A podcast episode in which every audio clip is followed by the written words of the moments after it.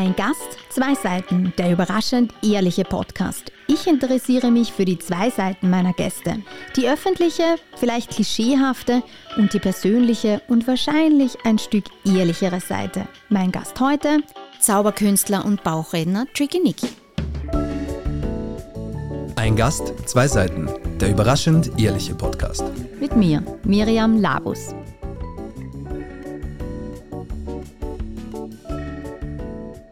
Nicky ist Zauberkünstler, Bauchredner und Comedian. Diese drei Talente in einer Bühnenshow zu vereinen, ist weltweit einzigartig und erweist sich als die perfekte Mischung. Ist die perfekte Mischung seiner Spielkarten das Geheimnis seiner legendären Kartentricks? Das Ass im Ärmel hat er damit jedenfalls nur metaphorisch. Denn das Gerücht, dass Zauberkünstler die Karten im Ärmel verstecken, lässt er gar nicht erst aufkommen, indem er die Ärmel aufkrempelt. Ein wenig umgekrempelt hat er seine Bühnenshows, nachdem er die hohe Kunst des Bauchredens einstudiert hatte. Der studierte Dr. Julius Ehrlich ist eine Puppe von vielen, denen Tricky Nicky Charakter und Stimme verleiht. Im Gegenzug verleihen ihm Charaktere die Möglichkeit, in viele Rollen zu schlüpfen. Schlüpfrig wird es besonders mit dem Star unter den Puppen, Emil, dem frivolen Drachen.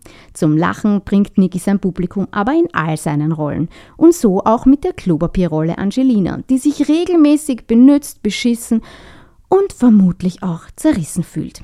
Hingerissen sind die ZuschauerInnen auch vom schüchternen Bieber Justin, der nicht wie erwartet gut singen kann. Im Gegenteil, Justin Bieber spricht gar nicht, weil er zu schüchtern ist. Schüchtern ist Nicky nicht. Und er ist auch nicht groß und auch nicht artig, aber immer großartig. Schön, dass du da bist. Boah, das war jetzt eine hammermäßige Einleitung. Vielen, vielen Dank. Ich freue mich sehr. Ja, bin, bin, ich bin, nein, ich bin nicht, gar nicht aufgeregt, aber es ist mein allererster Podcast. Wirklich? Ja, ich fühle mich geehrt. Ja, ich finde es wunderschön. Ich finde es auch schön, dass du da bist. Ähm, und schön ist gerade auch ein Stichwort, weil mein Podcast heißt ja ein Gast, zwei Seiten und wir sprechen über die schöne Seite und vielleicht auch danach oder ganz sicher die nicht ganz so schöne Seite im Leben und wir starten aber mit der schönen Seite. Und deshalb, wenn man in dem Zauber, ähm, in der, also nicht in der Zaubersprache, aber vielleicht ähm, in der Wortwahl bleiben. Was verzaubert dich denn? Womit kann man dich verzaubern? Oh, ich glaube, das hat sich im, Laufe der Jahre von meiner Kindheit über die Jugend bis jetzt ins äh, gehobenen Erwachsenenalter, glaube ich, verändert. Und ich glaube, es ist für jeden immer was anderes. Äh, bei mir mittlerweile ist es einfach äh, Zeit mit meinen Liebsten, die Natur genießen, Sport natürlich, äh, natürlich auch auf der Bühne stehen, das, das positive Feedback und das Strahlen äh, in den Gesichtern der Zuschauer zu haben. Das sind schon diese Dinge, äh, ja, die ich sehr genieße, die mich verzaubern, auch einfach mal äh, nichts zu machen gerade in dieser schnelllebigen Welt. Äh, ich habe das Glück, ohne, ohne, ohne Handy und Internet aufgewachsen zu sein. Das heißt, ich weiß auch noch, wie es anders ist. Und das vermisse ich doch schon ab und zu. Und das hole ich mir dann ganz bewusst, indem es, auch wenn es mir manchmal schwerfällt, das Handy einfach weglege. Mhm. Und äh, diese Momente verzaubern mich dann. Mhm. Ist du, du sagst auch manchmal nichts machen. Äh, besteht dann die Gefahr, dass da langweilig wird? Nein, mir ist nie langweilig. Mir ist nie langweilig, weil mir immer etwas einfällt. Und ich finde, Langeweile, das habe ich auch erst lernen müssen, ist was Wunder, Wunderschönes das hat so einen negativen Touch. Aber das ist zum Beispiel das, das, das Problem ähm, in der heutigen Zeit, dass du den Kindern die Langeweile nimmst aufgrund von eben Smartphones und Tablets, weil in Wirklichkeit, wann sind wir Menschen kreativ? Wenn wir langweilig sind. Und wenn ein Kind sagt, mir ist langweilig und du wartest zwei Minuten, dann hat dieses Kind irgendetwas gefunden, um sich zu beschäftigen. Sei es jetzt was malen oder spielen oder Geschichten schreiben. Und, und diese Kreativität dürfen wir den, gerade den Kids und den Jugendlichen nicht nehmen, indem wir ihnen permanent oder indem man das Gefühl hat, ich, ich, ich muss jetzt diese Langweiligkeit einfach nehmen. Darum, ich liebe es, wenn mir langweilig wird, denn wenn, ich, wenn mir langweilig wird, dann bin ich kreativ. Ich mhm. habe das gesehen, gerade ja, die, die, in den ersten ein, zwei Lockdowns, ja, wo wir gar nichts machen durften. Und das war ein Gefühl, das ich jahrelang nicht hatte, weil ich mir gedacht habe, okay, ich verpasse jetzt nichts, ich sitze jetzt da, boah, mir ist langweilig. Und auf einmal hat es gesprudelt. Ich habe neue Dinge äh, kreiert, neue Kunststücke äh, kreiert, äh, Texte geschrieben, eine Online-Show auf die Beine gestellt. Also ich war so kreativ wie schon lange nicht mehr. Und das war sehr schön. Mhm. Und das passiert jetzt auch noch, weil ich erinnere mich auch zum Beispiel, du hast Einradfahren, hast eine Zeit lang geübt. Auch gerade das Bauchreden, wenn ich das richtig in Erinnerung habe, wir kennen einander ja schon ein paar Jahre, das war jetzt nicht Bauchreden, wolltest immer schon machen, sondern ist auch entstanden einfach. Genauso wie du es jetzt erzählst. Ja, es ähm, ist äh, all diese Dinge. Im Prinzip alles, was ich mache und was ich kann, wovon ich auch mittlerweile lebe, das war nie geplant. Also auch mhm. das Zaubern, das war mit 2021, ich habe sehr spät begonnen, das war ein, äh, ein Hobby. Ja? Also mein bester mhm. Freund wollte damals einen Zaubertrick lernen und ich habe in einer Buchhandlung gefunden, eine VHS-Kassette damals, da stand Zaubern für Anfänger drauf. Und ich habe gedacht, ah, das ist ein super Geburtstagsgeschenk, habe das gekauft, habe es aber zu Hause mir dann angeschaut und bin voll reingekippt. Und ich habe ihm die Kassette geschenkt, er hat nie angefangen und ich habe einfach nicht mehr lassen können. Und das hat sich von der, vom Hobby über den ersten Auftritt beim Kindergarten meiner kleinen Schwester damals bis zu den Zauberweltmeisterschaften entwickelt.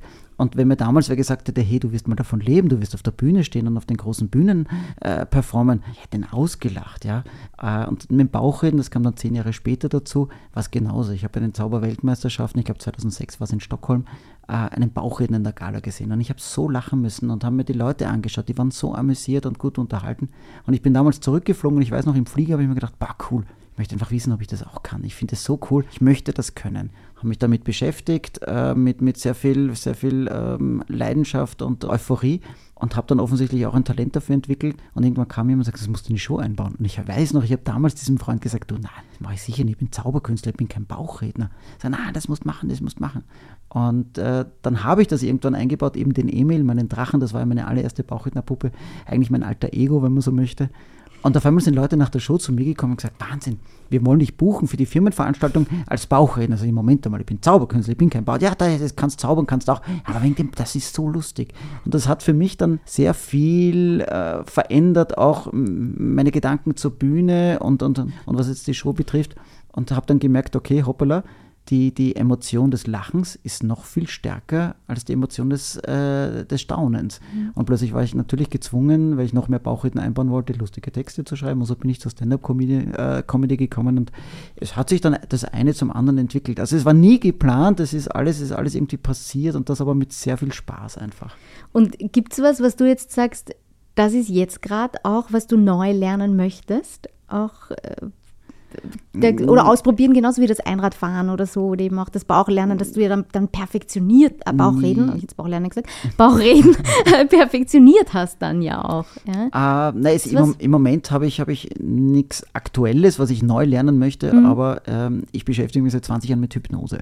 Echt? Und habe äh, im, weiß nur keiner, weil ich das immer von der Bühne wirklich getrennt habe mhm. und äh, habe das äh, aufgrund nicht auftreten dürfens äh, schon im ersten Lockdown, habe mir gedacht, okay, dann, dann mache ich da wieder viel mehr in die Richtung, habe äh, den Hyp die Hypnose-Coach-Ausbildung auch gemacht und arbeite sehr viel daran, habe äh, immer wieder Menschen bei mir zu, von der Raucherentwöhnung angefangen bis zur Spinnenphobie, bis ich habe Lernschwierigkeiten und das ist etwas, ist für mich eines der faszinierendsten Dinge, Hypnose weil es unfassbar ist, was der eigene Mensch, was das Unterbewusstsein einfach bewirken kann. Ich sehe das tagtäglich und es ist einfach irre und bin gerade am Überlegen, ob ich es nicht vielleicht doch einmal, weil es einfach so faszinierend ist, in die Show einbaue. Ich schreibe gerade an einer neuen Show mhm. und ähm, weiß noch nicht, ob es mir hineinpasst, weil ich jetzt keine klassische Hypnose-Show machen möchte, äh, sondern den Leuten eigentlich viel mehr zeigen möchte und demonstrieren möchte, wie genial und wie geil dieses Instrument ist, Hypnose. Und jeder,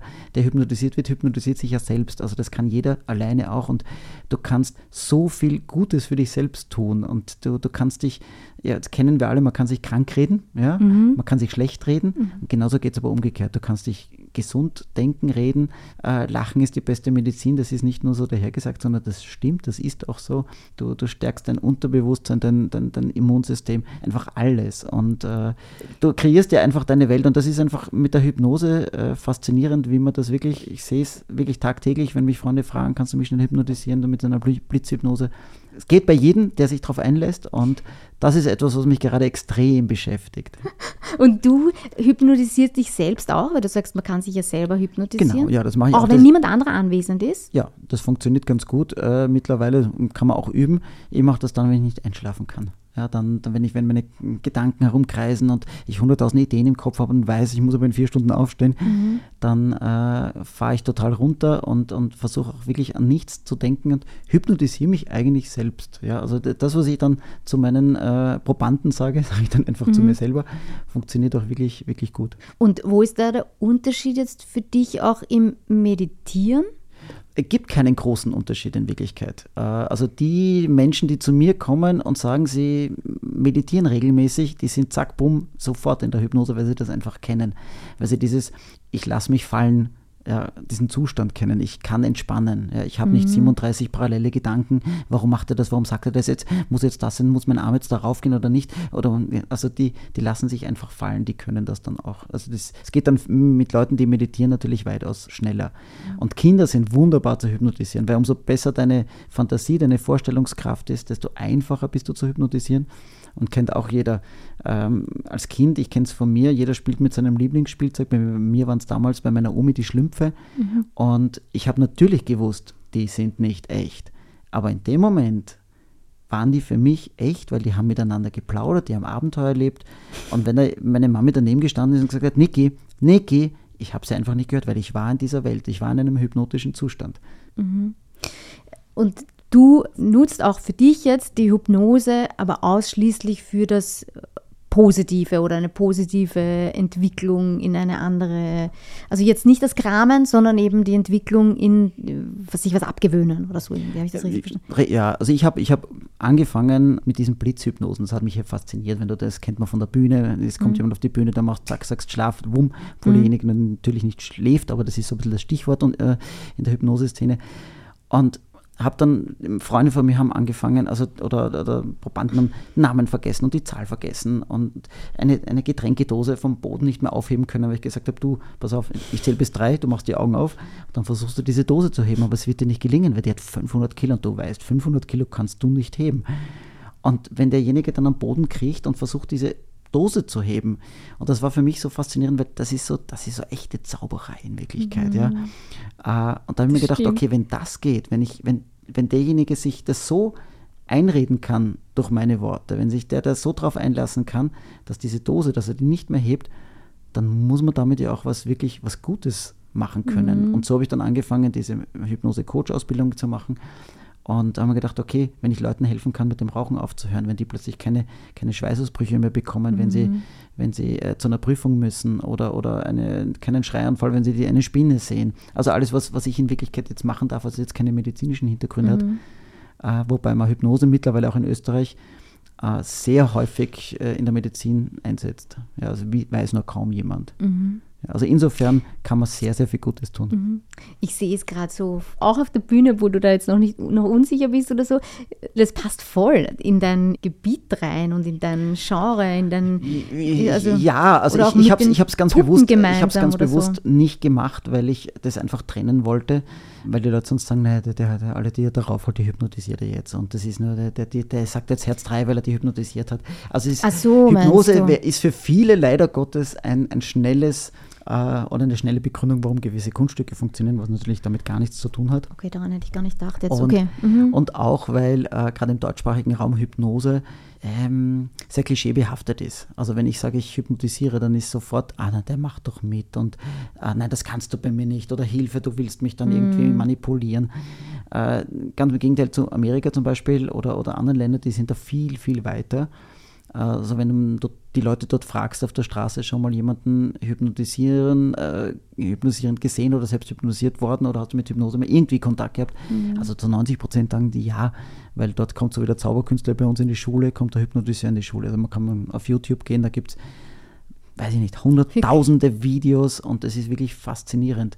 Dementsprechend sind die Leute dort viel einfacher zu hypnotisieren, weil die nicht so abgeschreckt davon sind, die sind nicht so skeptisch. Ja. Das ist, mhm. gerade Österreich ist sehr, sonst ein Schubladenland, leider mhm. Gottes. Ja. Also das spüre ich tagtäglich. Wenn ich sage, ich bin Zauberkünstler, hauptberuflich, ist die erste Frage, wenn man mich nicht kennt, aha, und, und, und, und äh, davon kann man leben oder was machen Sie hauptberuflich? Ja, das ist, ist halt leider Gottes in, in Österreich, in Deutschland so. Mhm. Ja. Ertappst du dich selbst dabei auch irgendwo so die Schubladen? Haben wir die nicht alle, so die Schubladen auch ein bisschen im Kopf? Ich glaube, jeder hat seine Schubladen, das stimmt schon. Mhm. Aber ich versuche ganz bewusst, offen zu sein für alles. Ja? Mhm. Also auch manchmal, wenn ich mir dann denke, hoppala, Niki, gib dem doch mal eine Chance. Mhm. Ja? Äh, aber das ist, ist also ich merke es zum Beispiel äh, Fernsehsendungen, ja, wo man dann sieht, dass die, die Kabarettisten dort auftreten. Und wenn ich, wenn ich wenn mein Management dann versucht, so, dann wollt nicht den Niki nehmen, ja. Und du hörst dann als Begründung, ja, der wäre super, weil der ist total lustig, aber wir wissen nicht, wie, man, wie soll man den positionieren, weil, naja, der ist, der ist, der ist eigentlich, ist er, der ist ja kein Kabarettist, der ist ein Zauberkünstler und, und Bauchredner und, ja, er macht schon Comedy, also ist sehr, sehr lustig und, aber der sitzt so zwischen den Stühlen, na, wir nehmen den Kabarettisten. Mhm. Und das ist halt dieses Schubladendenken, in dem wir leider in Österreich sind, also ich bin auch ein Nischenprodukt, ja, also ich, ich, ich bin so dankbar, weil die Leute bei mir rausgehen und sagen, boah, wir haben so einen Spaß gehabt und oder sowas haben wir noch nie gesehen. Gerade diese Kombination, es war so kurzweilig. Aber wenn du mich nicht kennst und wenn du nicht jemanden hast, der sagt, du schau dir den an, weil der ist super, dann ist es ganz schwierig, weil dann, du bist in Österreich sofort in die Ecke Zauberer, Bauchredner, also Kindergarten und Entertainer. Ja, und du hast es zum Beispiel richtig gesagt, Tricky Nicky. Ja, mhm. gibt ganz viele Moderatoren, die sagen, der Tricky Nicky. Und das hört sich natürlich gleich ganz anders an als mhm. Tricky Nicky. Mhm. Ich wollte den Namen schon ewig loswerden, ich habe es nicht geschafft. Das hat, ist mittlerweile halt auch eine Marke. Mhm. Aber, aber das, das, da haben wir gegen Windmühlen gekämpft vor vielen Jahren, um in Theater reinzukommen, weil die gesagt haben, können wir nicht, ja, Tricky Nicky. Mhm. Wir sind ja kein Kinderzaubertheater. Mhm. Und das, das war ein langer Kampf. Ja, mhm. ja dann bleiben wir nochmal auf der schönen Seite des Lebens. Da würde ich nämlich auch äh, das, den Sport einordnen und das Tennis bei dir. Welche Rolle spielt das Tennis heute? Und gegen wen müsst du gerne mal spielen, wenn du gegen jeden spielen könntest? Ja, welche Rolle? Äh, ganz eine wichtige, weil ich, seitdem ich, glaube ich, laufen kann, Sport betreibe und das für mhm. mich ganz wichtig ist. Und ich merke selber, wenn ich drei Tage keinen Sport mache, dann werde ich unrund, dann werde ich, ich dann merke ich so in mir, hu, da fehlt was, ich brauche mhm. was. Und äh, der Sport hilft mir einfach, meinen Kopf völlig auszuschalten, auch mal. Mhm. Und, und, und all die Probleme, die jeder von uns hat, mal einfach auf die Seite zu schieben. Äh, es ist natürlich auch, es hat für mich auch einen gesundheitlichen Faktor. Also mhm. es ist, es, Sport ist für mich, weiß ich nicht, um fit zu bleiben. Mhm. Und äh, ja, das Tennis gibt mir insofern sehr viel, weil ich, ich habe früher auch wenn man es bei meiner Größe mir nicht ansieht, aber leistungsmäßig Volleyball gespielt. Dann habe ich Basketball gespielt, alles vereinsmäßig. Und dann bin ich mehr so in die Extremsportrichtung abgedriftet, ja, vom, vom Extrem Snowboarden und, und Wakeboarden. Und dann habe ich angefangen, äh, jahrelang Fallschirmspringen zu gehen. Habe die Ausbildung gemacht. Das ist das Geilste, was ich je in meinem Leben gemacht habe. Bin dann eines Tages abgestürzt, äh, also beim Landen mhm. mich runterspiralisiert, äh, habe es überlebt habe eine Beckenfraktur gehabt, mir den Fuß ausgerissen, Glück gehabt, dass man den nicht amputieren musste. Und bin dann noch ein paar Mal, sechs Wochen später, mit, mit äh, Schiene gesprungen und gelandet und habe es aber dann auch äh, in Wirklichkeit sein lassen. Und das Tennis war dann plötzlich, das war ein Sport, der mir wahnsinnig viel Spaß gemacht hat. Erstens einmal, weil ich vorher kaum gespielt habe und das wirklich von Grund auf lernen musste. Äh, aber diesen Ehrgeiz natürlich gehabt habe, ich möchte aber all die schlagen, die das jetzt seit 30, 40 Jahren schon mhm. machen. Und äh, das endlich einmal auch ein Sport ist, wo ich weiß, wenn ich halbwegs fit bleibe, kann ich die mit 80, 90 immer noch spielen. Das ist so schön, wenn du zum Tennisplatz kommst und da sitzen teilweise die ganzen Pensionisten zusammen und plaudern und haben Spaß, äh, trinken ihr Bier nach dem Tennis und die anderen sitzen noch oder stehen noch am Platz und dann spielen Doppel. Die sind noch so aktiv und das finde ich großartig, weil ich kenne eben, ich habe meine Omi jahrelang betreut im, im Pensionistenheim und es war für mich erschütternd zu sehen, wie viele alte Menschen da einfach dahin vegetieren und gar nichts mehr machen. Und das, das Leben gibt so viel, äh, das bietet so viele Möglichkeiten auch für ältere Menschen. Und Tennis ist so quasi der Sport, wo ich mir denke, den mache ich jetzt wirklich sehr, sehr lange. Mhm. Und gegen wen willst du mal spielen? Oh, ganz ehrlich, ich spiele am liebsten mit meinen lieben Freunden, äh, weil ich dann den meisten Spaß habe. Aber wenn man ich habe schon das Glück gehabt, das eine oder andere Mal gegen bekannte Leute zu spielen. Also vom letztens war der Gay Monfils, äh, der ja immer noch aktiv auf der mhm. ATP-Tour ist. Äh, da habe ich in der, der hat in der Südstadt trainiert, damals noch, jetzt dieser nicht mehr der Schützling von Presnik. Und äh, das hat echt viel Spaß gemacht, gegen solche Leute natürlich zu spielen. Äh, Wer gewinnt da? Naja, natürlich, der Herr Monfils. ja, also ich, er hat, ich, ich, egal was ich probiert habe, es war, aber nein, da, mhm. das ist eine andere Welt. Also das sind mhm. eigentlich viele andere Welten. Aber es würde mich einfach vom, der, der Roger Federer natürlich jemand, der mich sehr beeindruckt, mhm. äh, von seiner gesamten Art her, äh, nicht nur vom Tennis, sondern die Mentalität und allem drum und dran. Und ich glaube, das ist ein, ein sehr cleverer Mensch. Und mit dem mal essen zu gehen und zu plaudern, wäre viel cooler, als mit dem Tennis zu spielen. Ähm, ja, aber ansonsten rein spielerisch äh, liebe ich es mittlerweile mit ganz guten Freunden mich zu treffen und zu spielen. Ich spiele auch Meisterschaft, muss aber sagen, die brauche ich gar nicht. Früher war ich viel mehr der Wettkampftyp. Mittlerweile ich, ich, ich muss nicht mehr so wie früher dieses, ich habe dieses, ich muss gewinnen, ich muss gewinnen, ich muss gewinnen. Das kam natürlich aus einem gewissen Komplex, aber da kommen wir dann wieder auf die dunkle Seite. uh, das brauche ich heutzutage alles gar nicht mehr. Da merke ich schon, ich werde ein bisschen ruhiger, ich werde ein bisschen älter und bin aber damit sehr, sehr zufrieden. Mhm. Also mittlerweile wirst du zum guten Verlierer auch. Also Hauptsache der Spaß liegt im Vordergrund. Der Spaß liegt im Vordergrund und vor allem ich gönne anderen Menschen den Erfolg. Mhm. Ja. Das war früher nicht so. Ähm, naja, doch, ich habe es ihnen schon gegönnt, aber es hat mich schon ein bisschen angezipft, dass ich nicht gewonnen habe. Ja. Na, bei mir schaut das schon, also ich habe einen Riesenkomplex aufgrund meiner Körpergröße gehabt. Ich bin jetzt nicht super klein, aber im Vergleich zu anderen Menschen bin ich einfach definitiv klein. Habe durchs Volleyballspielen damals, ich habe zehn Jahre lang eben leistungsmäßig gespielt, mit lauter Riesen zu tun gehabt. Äh, heutzutage würde man sagen, ich wurde immer gemobbt. Ja, früher, früher hat es geheißen, ich bin verarscht worden. Mhm. Also von Zwerg, Gnom, was auch immer. Äh, und für mich war das wirklich ganz dramatisch damals. Und darum, äh, ich war ein Bewegungstalent, ein Sporttalent und ich bin immer, war immer der Erste, der gewählt wurde, wenn es um den Sport ging. Mhm. Äh, ansonsten bin ich einfach nur auf die Schaufel genommen worden. Und ich habe gewusst, ich muss ich werde beim Sport respektiert und ich muss gewinnen, damit ich respektiert mhm, werde. Das macht Sinn. Und das hat sich, mhm. in, egal ob es ein Gesellschaftsspiel oder sonst was war, ja, also wenn wir DKD damals gespielt haben in der Familie, wenn ich nicht Wien hatte und gewusst habe, mit Wien gewinne ich, habe ich aufgehört zu spielen. Ich, ich, ich, musste und meine Familie hat das gewusst und wir haben dann so getauscht, dass ich Wien habe, weil sonst hätten wir aufhören müssen. Und das war ganz schlimm und das hat sich durch die Zauberei drastisch verändert. Ja, das war mhm. wahrscheinlich auch der Grund, warum ich mit dem Zaubern dann irgendwie angefangen habe oder da hängen geblieben bin, weil ich habe plötzlich was können, was die anderen alle nicht konnten und ich bin mhm. plötzlich im Mittelpunkt gestanden. Und äh, plötzlich war es für mich möglich zu sagen, naja, ich kann das und du kannst dafür das vielleicht besser und, und, und ich habe überhaupt kein Problem, das zu verlieren. Und äh, das hat mir schon noch sehr geholfen, was jetzt meine Komplexe betrifft. Mhm. Zeit, die Seite zu wechseln.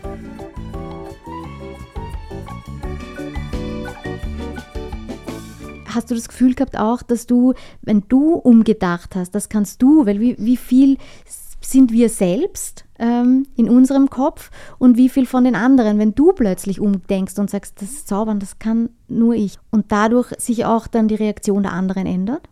Definitiv. Und da sind wir wieder bei der äh, Hypnose in Wirklichkeit. Also mhm. ich gestalte mir äh, meine Welt, meine Umwelt. Mhm. Wenn ich permanent davon ausgehe, ich genau. bin klein, ich bin klein, wenn ich mich permanent selber klein mache, dann nimmt dich genau. auch deine Umwelt mhm. so dementsprechend wahr. Äh, wenn ich mhm. größer denke, unter Anführungszeichen, oder es mir einfach mhm. wurscht ist, dann mhm. ist es den Leuten auch egal. Mhm. Wenn ich mir dauernd denke, wie schaue ich aus, äh, muss ich mich schminken, wie, wie das, äh, umso mehr ich mir Gedanken darüber mache, was könnten die anderen über mich denken, desto mehr denken sie auch. Ja? Oder mhm. hast du auch das Gefühl.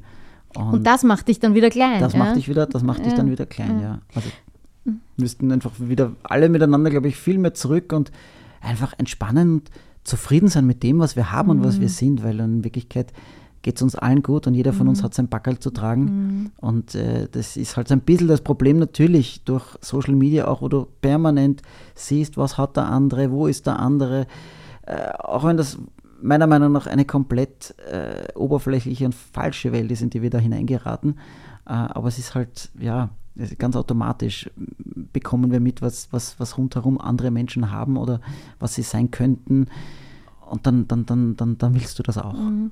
Das war ein Teil oder ein Grund, warum ich diesen Podcast gestartet habe, weil mir das eben genau das ähm, auf die Nerven geht und ich eben ja mit vielen ins Gespräch komme und immer wieder merke, es geht uns einfach allen so und das ist ja. urschön. Ähm, also schön und schier gleichzeitig, aber gut, dass es letztendlich niemanden gibt, den man unbedingt jetzt beneiden oder was auch immer großartig muss, weil wir halt alle, wie du sagst, unser Pinkel zu tragen haben. Wie bist du umgegangen, wenn du erzählst, dass die Sportler, die anderen, dich klein gemacht haben? Hast du es kompensiert oder überspielt oder auch in dem Moment gesagt, stopp, das tut mir weh?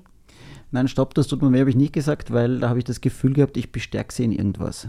Ja. Aha, okay. Und äh, ich habe das eher in mich hineingefressen mhm. und habe einfach mir gedacht, okay, ich muss besser werden, ich muss noch besser werden. Mhm. Und es ist, es, beim Tennis war es auch so, ich habe vor acht Jahren begonnen, äh, Mhm. äh, habe im, beim, im Brunnen Gebirge, spiele ich im, im Club dort auch die Meisterschaft.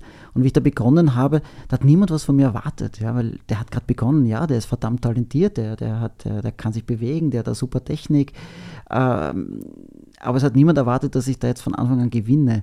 Und für mich war es eigentlich mir selber was wurscht, ob ich jetzt, äh, natürlich gewinnt jeder gerne, aber mir war es eigentlich egal, ob ich jetzt gewinne oder verliere. Für mich war es schli viel schlimmer, was denken jetzt die anderen im Club über mich, wenn ich jetzt verliere?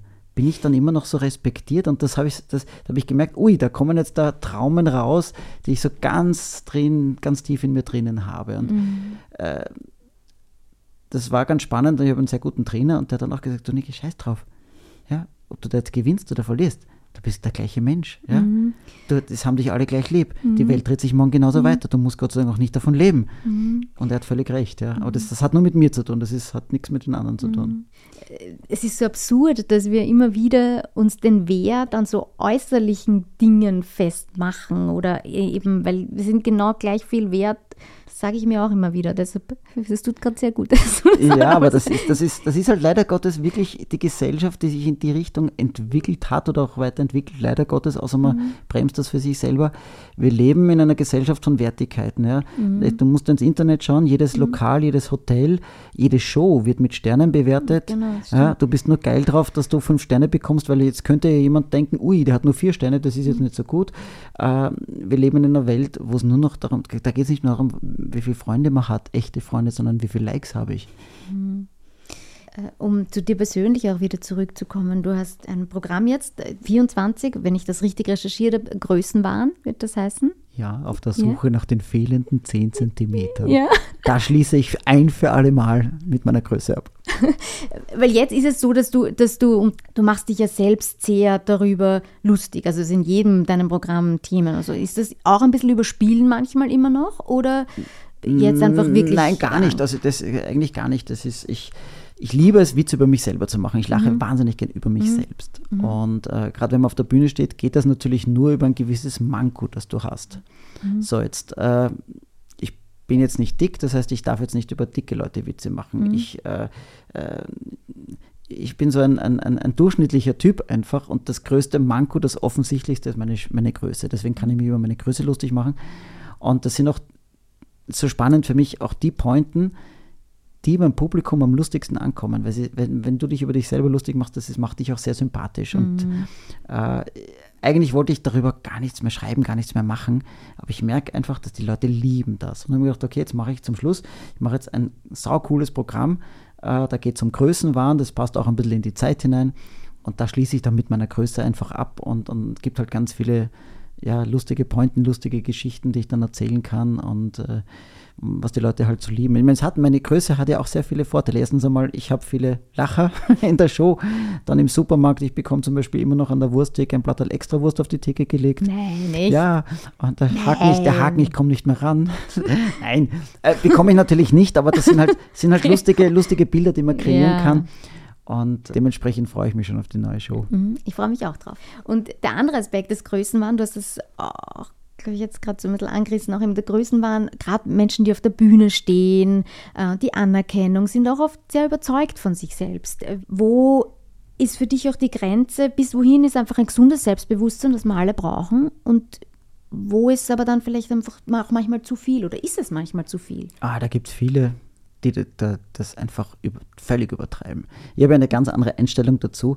Wahrscheinlich auch, weil alles, was ich erreicht habe, ich selbst erarbeitet, beziehungsweise weil ich so spät begonnen habe, weiß ich, wie viel Arbeit dahinter steckt. Ähm, es gibt viele Künstler, die glauben, nur weil sie ein Mikrofon in der Hand haben, sie sind was Besseres. Und das ist für mich ganz, ganz schlimm. Weil für mich sind alle Menschen gleich. Es ist völlig egal, welchen Beruf du hast. Ist das der Generaldirektor oder die Dame oder der Herr, die die Toiletten putzt. Das gehört einfach alles zusammen. Und äh, ich finde, wir sind eine, wenn man sagen, eine riesige Maschine und jeder ist ein kleines Zahnrädchen, das einfach ganz wichtig dabei ist. Äh, wenn ein Zahnrad ausfällt, dann, dann hackt schon irgendwo. Und äh, insofern sind Künstler, die auf der Bühne stehen, haben für mich den gleichen ja, den gleichen Wert und, äh, oder Stellenwert wie die Dame oder der Herr, die, die Ticket, Tickets mhm. abreißt, weil das eine geht nicht ohne dem anderen. Das Publikum ist genauso wichtig wie der Künstler, weil ohne Publikum gäbe es den Künstler nicht. Und da gibt es halt einige, die glauben, nur weil sie ein Mikrofon haben, sie sind was Besseres und äh, sie wollen was Spezielles zu essen und was Spezielles zu trinken und äh, äh führen sich halt wahnsinnig auf. Und das ist auch so ein bisschen der Grund, warum ich ganz viele von diesen High Society, ich nenne sie mal, äh, Partys meide, weil, weil diese, diese, für mich ist es ganz schlimm, diese Oberflächlichkeit ja, in, in, in ganz vielen Momenten, wenn dann Leute auf dich zukommen, weil sie dich im Fernsehen gesehen haben, Niki, und ich kenne dich nicht, tut aber so, als wäre das mein, sie oder mein bester Freund. Und mhm. äh, ja, insofern also das heißt, da äh, läufst du überhaupt nicht Gefahr, irgendwie ähm, abzuheben oder so. Das ich, ich, behaupte mal, das kann mir nicht passieren, mhm. ja, weil ich auch seit, in, ich mache das jetzt seit 25 Jahren hauptberuflich, mhm. ähm, lebe davon und, und lebe aber immer noch auf sehr kleinem Fuß, weil ich damit wahnsinnig glücklich bin. Ich brauche nicht viel. Mhm. Äh, ich habe immer gesagt, wenn jetzt jemand käme und sagt, pass auf, Niki, wenn du hier unterschreibst, wird dein Leben nie besser, als es jetzt ist würde ich sofort unterschreiben, weil ich sage, ich bin gesund. Mhm. Ich habe liebe Freunde, ich habe eine liebe Familie, ich habe ein Dach über dem Kopf. Ja. Mhm. Ich brauche kein schnelleres Auto, ich brauche kein größeres Haus oder, oder sonst irgendwas.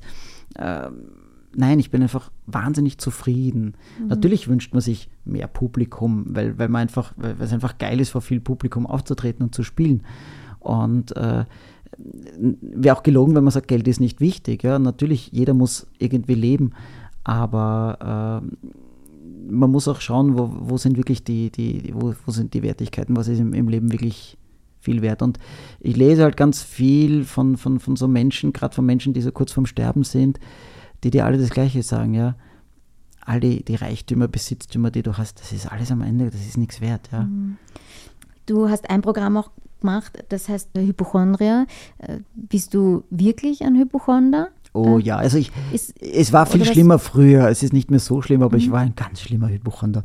Ich habe mir all diese, diese äh, teilweise auch Sitcom-Arztserien nicht angeschaut, weil ich bei jeder Folge draufgekommen bin, was es für Krankheiten gibt. Und ich, ich immer gedacht habe, was ist, wenn ich das kriege? Nein, was ist? Nein. Äh, warum hast du Medizin studiert, wenn du Ah, das war eigentlich, ich, ich, ich, kann mit Kindern sehr gut, ich liebe Kinder und die Arbeit mit Kindern.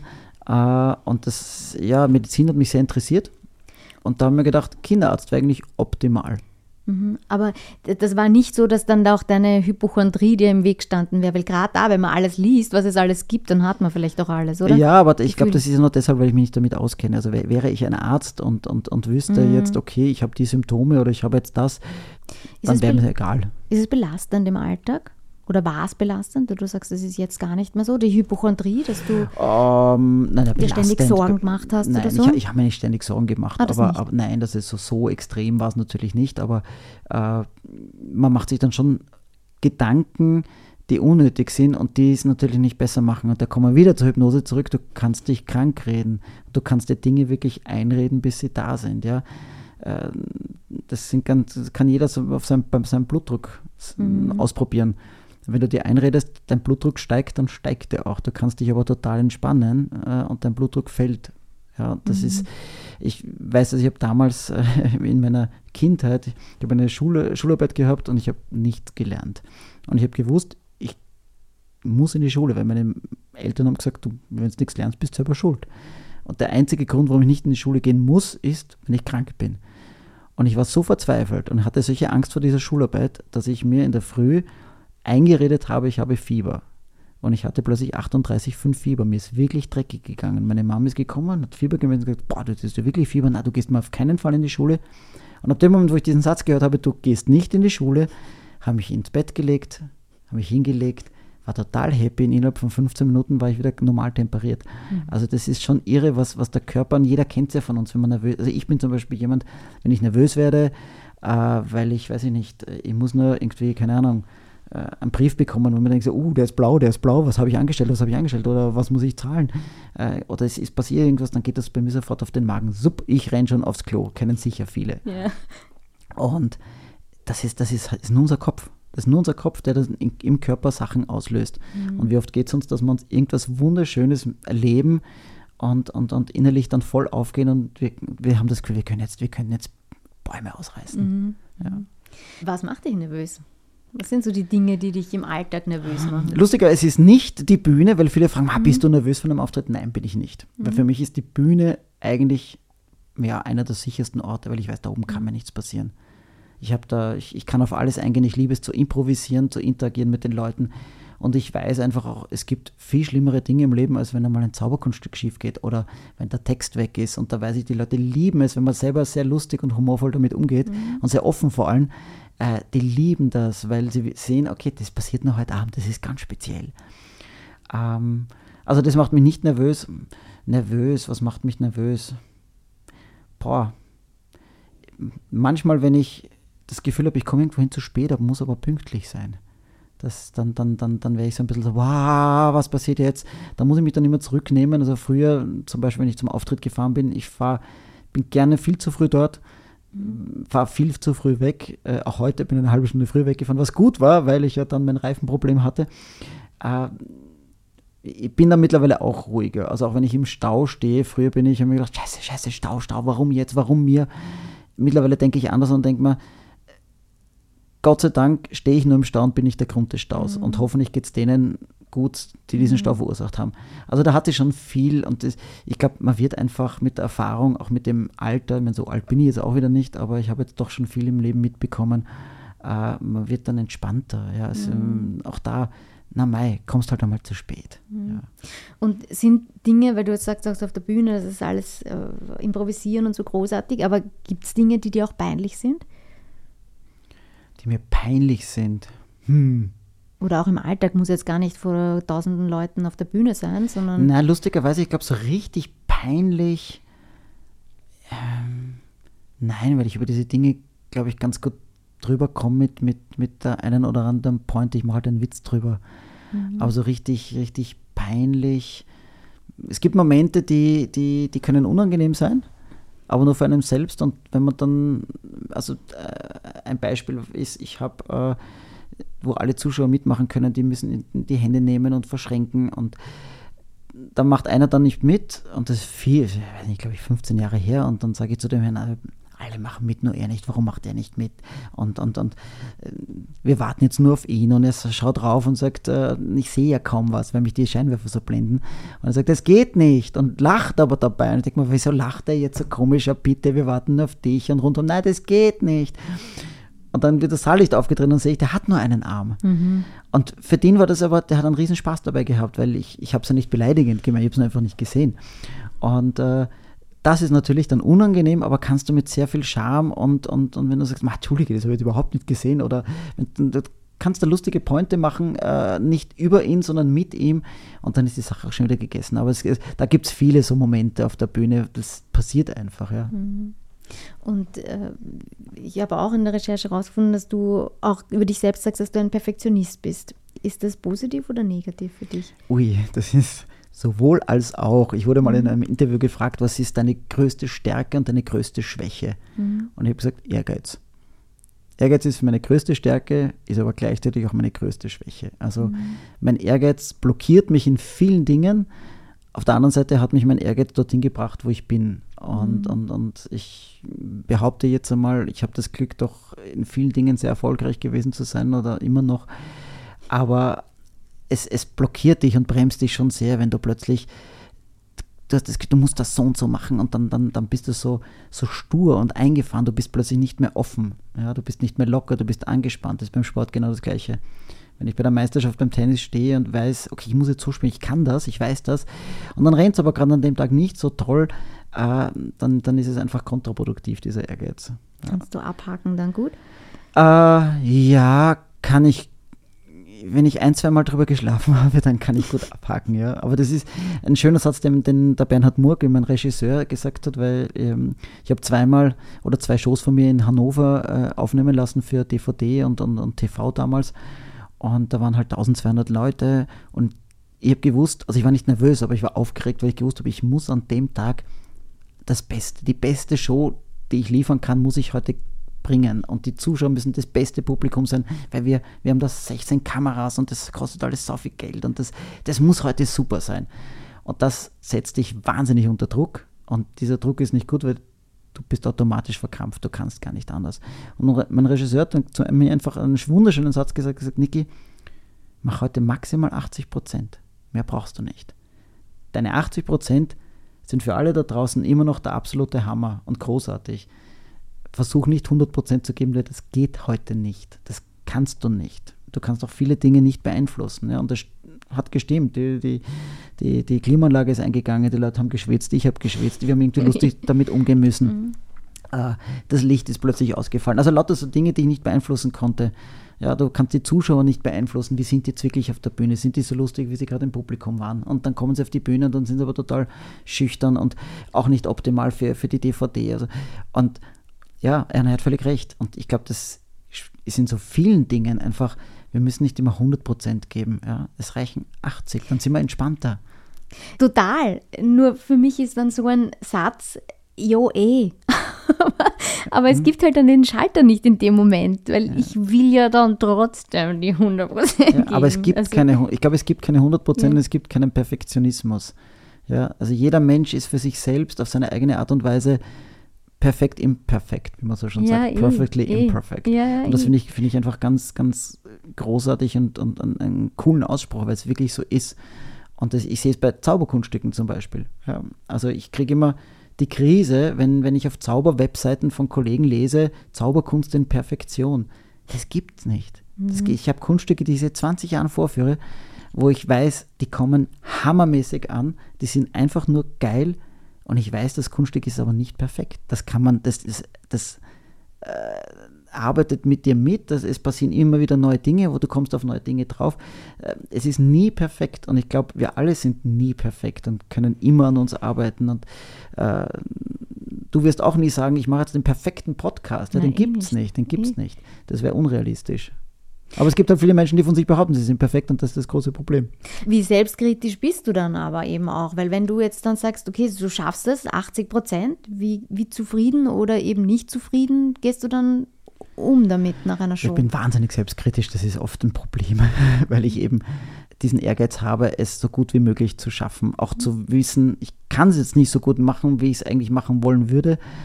Und äh, bin dann noch einer, der schnell aufgeben würde und es aber nicht tut, weil ich so ehrgeizig bin. Also ein super Beispiel war vor, vor ein paar Tagen, ich, ich probe für die neue Show, ich habe eine äh, eine, eine, es weiß noch keiner, ich sage es jetzt hier zum ersten Mal.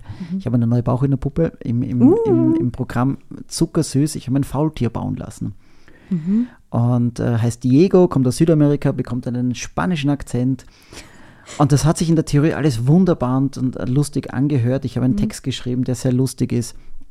Und dann habe ich dieses Faultier be bekommen und angefangen damit zu spielen und bin dann drauf gekommen, das ist unfassbar schwer plötzlich ja, und es war für mich unmöglich, weil das ist die erste Puppe, die eine ganz andere Energie hat, weil dieses Faultier ist wahnsinnig langsam. So, langsames Spanisch, so Spanisch, wenn du so sprichst, Spanisch ist, äh, mhm. ist, äh, ist, schnell. Langsam hört sich an wie Russisch. Ich will mhm. aber kein Russe sein, weil äh, es soll ein Spanier sein. Gut, das muss man mal hinkriegen, dann die Bewegung. Und dann ist dieser ganze Text, den ich geschrieben habe, also wenn du drei langsame Sätze sagst, ist es lustig, beim vierten ist es langweilig fürs Publikum. Mhm. Wie kriegt man das jetzt hin? Und ich habe nach einer Viertelstunde Proben zu meinem Regisseur gesagt, das ist, ja, das Faultier ist der Hammer. Es ist so lustig, also so vom, vom Äußerlichen so süß, aber ich muss rausschmeißen. Ich kann es nicht bringen. Es geht nicht, es ist unmöglich. Und er hat mich nur ausgelacht, weil er gesagt hat, Ma, ihr Künstler seid ja alle gleich. Kaum müsst ihr aus eurer Komfortzone raus. Kaum hast du mal eine andere Energie. Wir müssen diesem Faultier erstmal ein Leben geben. Und das geht nicht in 15 Minuten. Ja, da brauchen wir jetzt ein paar Wochen wahrscheinlich dafür. Und jetzt arbeite ich jeden Tag und es wird immer besser und besser und besser. Und er hat völlig recht. Ja. Justin Bieber, das den heute schon erwähnt, ja, der, der war genauso, den wollte ich nie in die Show bringen. Dann habe ich gedacht, der ist so süß. Und dann habe ich gedacht, na, ich weiß nicht, was kriegt der für eine Stimme? Keine Ahnung. Ich war so unzufrieden und wollte ihn aus der Show schmeißen. Die Leute lieben ihn. Es ist einer der Superstars ja, in, in, der Show. Und das hat sich aber erst mit der Zeit entwickelt und da merke ich halt, hoppala, ich hätte viel zu schnell aufgegeben, mhm. wenn nicht mein Regisseur da ist und sagt, Niki, komm, mhm. jetzt arbeiten wir dran. Ja? Mhm. Du kannst natürlich, wenn du möchtest, kannst du aufgeben, ja, aber willst du es wirklich? Und dann sagt man, nein, ich will natürlich nicht, nein, weil ich, ich habe diesen Text geschrieben, ich will das auf die Bühne bringen. Und da ist halt dann das Schöne, oder dafür, da bin ich vielleicht nervös, ja. Das ist so, wo ich das erste Mal mit solchen Dingen auf die Bühne gehe, äh, nicht weil ich sie performe oder was schief gehen könnte, sondern die Nervosität, gefällt es den Leuten so gut wie mir? Lachen die an den Stellen, wo ich es gern hätte? Ja? Finden die dieses Faultier auch so süß? Gefällt, gefällt ihnen dieses neue Zauberkunststück und so weiter und so fort? Diese, diese, da setze ich mich auch wahnsinnig unter Druck. Und wenn, Und wenn sie dann nicht an der Stelle lachen, dann bin ich im ersten Moment ein bisschen frustriert. Und dann schaue ich natürlich auch, warum lachen sie nicht? Woran lag es? Lag es an meinem Timing? Comedy hat wahnsinnig viel mit Timing zu tun. Also oft musst du falsch atmen und die Pointe kommt einfach nicht.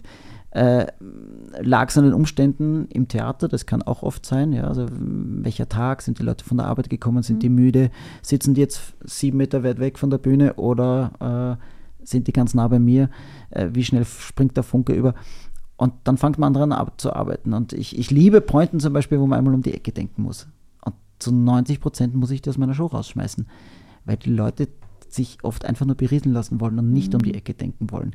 Und dann lachen halt von 500 Leuten fünf und ich probiere es 43 Mal aus und dann seit muss ich es rausschmeißen. Ja, das macht keinen Sinn. Also Kill Your Darlings heißt das in der Szene. Das aha, ist ganz schlimm, ja. Also Dinge, die ich selber wahnsinnig gerne habe, die aber dann nicht so ankommen wollen, wie ich es gerne hätte. Dann probiert man es einige Male aus und irgendwann haust du sie raus und, und das tut echt weh. Aber es macht die Show unterm Strich einfach runder und besser und knackiger. Ja, Kill Your Darlings. neben uns steht jetzt ein roter Kaugummiautomat und der kommt jetzt ins Spiel. Und äh, du entscheidest jetzt vorerst mal, an welcher Seite du zuerst drehst. An der Seite mit den bunten Kaugummikugeln oder mit den bunten Zetteln drinnen, mit den Fragen. Ich nehme jetzt die bunten Kaugummikugeln. Gut. Okay, darf ich drehen? Ja, Mu- du muss ich da, eine muss, Münze ich rein. wollte gerade sagen, da muss ich jetzt rein, Geld reinwerfen. Wow, das ist, hier ist es so wunderbar. Wie sie, schau, ich hätte ich es aber von meinem eigenen Geld auch gezahlt. So, 50 Cent. Was hat man da früher reingeschmissen? 5 Schilling, gell? Auch Kaugummiautomaten können zwei Seiten haben.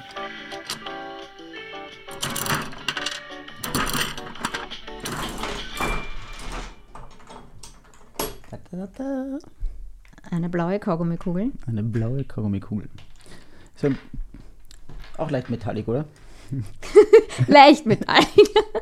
Was man damit machen kann, ist, du nimmst die Kugel, lässt sie durch den Tisch wandern. Mhm. Wow. mm. Schmeckt, aber super lecker. Dann drehst du auch noch bitte an der anderen Seite und Okay. zäh- Boah. drehst Fragen raus. So einen Kaugummi habe ich, glaube ich, das letzte Mal mm. mm. erste Klasse Gymnasium gegessen. Boah, er ist süß. Also ich muss das ganz essen. Mm, Das ist aber lecker. Hm. Boah. Okay. Mit vollem Mund spricht man nicht. Bei mir schon Okay. im Podcast. Machen es alle. Ich habe einen. Boah, das ist echt lecker. Da erinnert mich so ein bisschen an. Ah, da kommen so gerade so Ge- Kindheitserinnerungen auf. Ah, geil. Alle, die meinen Podcast regelmäßig hören und viele Folgen sagen, alle sagen das Gleiche Ja. an der Stelle. Aber das ist ja. Das ist ein schöner, schöner Trigger, den wir alle miteinander haben. Ja. Und wir sind alle die gleiche Generation, daran kann es auch liegen. Okay, ich habe da einige Fragen. Äh, Ja. Und die beantwortest du jetzt noch mit dem Endspurt. Okay, gibt es einen thematischen Schwerpunkt in deinem Leben? Ähm, privat, beruflich? Mein Schwerpunkt ist einfach, wahnsinnig zufrieden zu sein, zu bleiben und so glücklich wie möglich zu sein. Im Endeffekt mit, mit den Möglichkeiten, die man mir gegeben hat. Und vielleicht auch meine Umwelt und mein Umfeld mitzunehmen. In diesen positiven, weiß ich nicht, Schwung. Gut, ähm, boah, der wird immer größer, meine Mund. Wenn der Zucker weg ist, mache ich eine Riesenblase. So, was fällt dem Allgemeinen leichter? Einen Wunsch zu erzeugen oder einen Wunsch zu verdrängen? Äh, definitiv einen Wunsch zu erzeugen, weil ich ein Gott sei Dank sehr kreativer Mensch bin. Und äh, ja, ich finde es einfach schön, sich Wünsche zu kreieren und äh, dementsprechend an diesen Wünschen zu arbeiten. Bin aber auch mittlerweile Gott sei Dank so weit, dass ich nicht frustriert und traurig bin, wenn dieser Wunsch dann doch nicht in Erfüllung geht. Echt? Wie Ja. gelingt das? Ja, indem man einfach seine Erwartungen nicht zu hoch schraubt. Also positiv denken finde ich wahnsinnig wichtig, aber ich habe ganz oft auch, ich bin leider so ein Mensch, der, wenn er sich Dinge erwartet und die treffen dann nicht so ein, wie ich das gerne hätte, dann kann ich auch im ersten Moment sehr enttäuscht sein. Und deswegen setze ich die Erwartungen ungern sehr hoch. Ja. Wünsche verdrängen ist sowieso blöd, weil warum wünsche ich es mir dann? Mhm. Welchen Gedanken möchtest du lieber nicht haben? Hm, hm, hm, hm, hm. Dass sich die Gesellschaft gerade in die Richtung weiterentwickelt, in die sie sich offenbar entwickelt, wobei ich sagen muss, es gibt auch andere Ströme, die sehr positiv sind und an die halte ich mich. Ähm, beziehungsweise Gedanken, ja, alle negativen Gedanken in Wirklichkeit. Äh, wir können es oft eh nicht beeinflussen, aber ich möchte lieber keine negativen Gedanken haben. Ja, das ist gut. So, wenn du wählen könntest, würdest du ab sofort lieber doppelt so schnell denken oder doppelt so schnell handeln wollen? Wow, das kommt jetzt immer drauf an. Wenn ich einen Kartentrick zeige, möchte ich natürlich doppelt so schnell handeln können, wobei man da oft gar nicht so schnell sein muss. Äh, hm. Gute Frage. Ich würde jetzt gern doppelt so schnell denken können, weil dann könnte ich diese Frage doppelt so schnell beantworten. Ich glaube, das, das, das, das wird es ganz gut beschreiben. War das die Fragen, die draufstehen? Das waren alle Fragen. Sie. Ich danke dir, Niki. Es sind nicht alle Fragen auf meinen Zettel beantwortet, dafür ein paar dazugekommen und das war gut so. Spontan und ich danke Ich komme wieder. ich danke dir. Ich brauche noch so einen Kaugummi. Ja, unbedingt. Ich danke dir, dass du da warst, dir die Zeit genommen hast und danke für das gute Gespräch. Ich würde mich auch gern bedanken, aber der Kaugummi verklebt meinen ganzen Mund dementsprechend. Nein, vielen Dank, es hat echt Spaß gemacht. Erster Podcast, super cool und mit dir sowieso. Mm, danke, danke, danke. Hast dich gut geschlagen. Dankeschön. Erster Podcast, Premiere gelungen. Jawohl.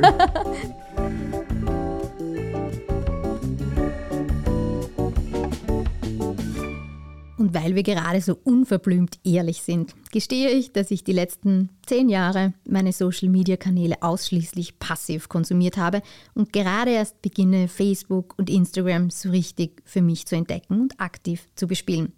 Deshalb freue ich mich sehr, wenn ihr mir auf Facebook oder Instagram folgt oder auf meiner Webseite miriamlabus.at vorbeischaut. Ihr findet dort auch Hintergrundinformationen und Fotos zu meinen Gästen. Hinterlasst mir gern eure Kommentare und Meinung, schreibt mir Fragen, die ich dann in den Kaugummiautomaten einwerfen werde und vielleicht beantwortet ja mein nächster Gast eure Fragen. Und um sicher zu gehen, dass ihr ab jetzt keine Folge verpasst, würde ich mich freuen, wenn ihr ein Gast, zwei Seiten bei Apple Podcast und Spotify abonniert und schreibt mir auch gern eine Bewertung. Ich freue mich auf den Austausch mit euch.